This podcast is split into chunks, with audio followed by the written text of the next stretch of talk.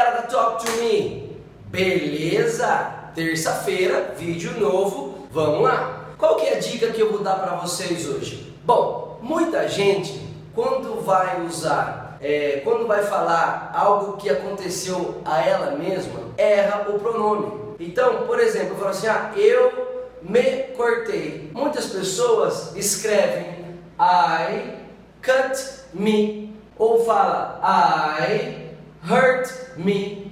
Então, como que eu faço isso aí? Como é que chama isso aí? Isso no inglês é chamado de pronome reflexivo. O que, que é um pronome reflexivo, gente?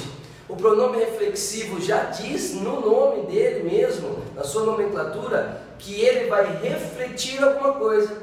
Então, ele é um pronome que pega o sujeito, I, o verbo, cut, e a pessoa que recebe o, a ação. Que no caso todo mundo erra põe me, mas não é me, é myself.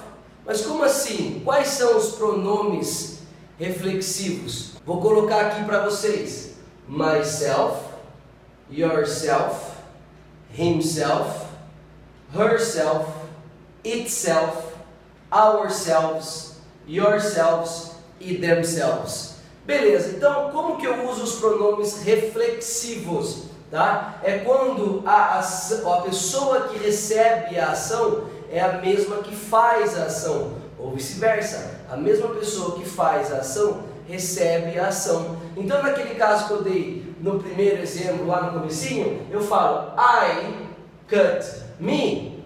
Não, I cut myself. Eu me cortei, eu cortei a mim mesmo. Ah, ele se matou. Muita gente coloca assim, ó, he killed him. Se eu falar he killed him, fica ele matou ele, uma outra pessoa. Então o certo é he killed himself. Simples. Nós nos protegemos. We protect ourselves. Simples. Quem é que está protegendo?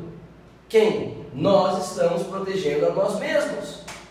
Então, opa, desculpa. Então, para de falar he cut me, é, desculpa, I cut me, é, I kill me, eu me mato.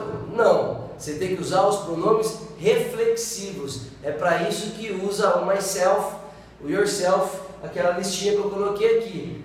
Ah, mas, o professor, eu já vi eles usando como pronome. Existem outras maneiras de usar o myself, yourself, os pronomes reflexivos, que no caso eles não vão chamar não vão se chamar mais de pronome reflexivo, vão ser chamados pronomes enfáticos, que é isso aí é, é, é, é material, é estudo para outro vídeo. Nesse caso é para te ajudar a fazer pronome, a fazer as frases quando você mesmo faz alguma coisa, quando você faz algo para si mesmo, tá? Por exemplo, a porta se fechou. Quem é que fechou a porta? Fui eu? Não. Não tem aquelas portas que fecham sozinha? Sim. Que elas se fecham? Sim. Quem é que fechou a porta? Ninguém. Ela se fechou. Então eu falo: The door closed itself. Simples. I hurt myself. É eu me machuquei. She hurt herself. Ela se machucou. Ok?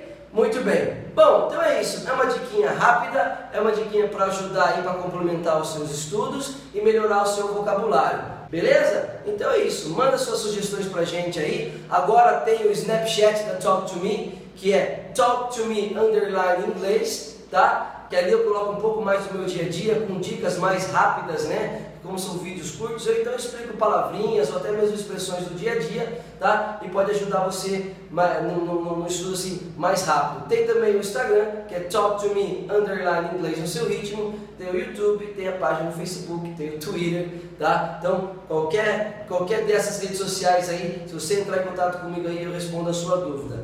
Beleza? Então é isso. Boa semana para vocês. Semana que vem eu volto, ok?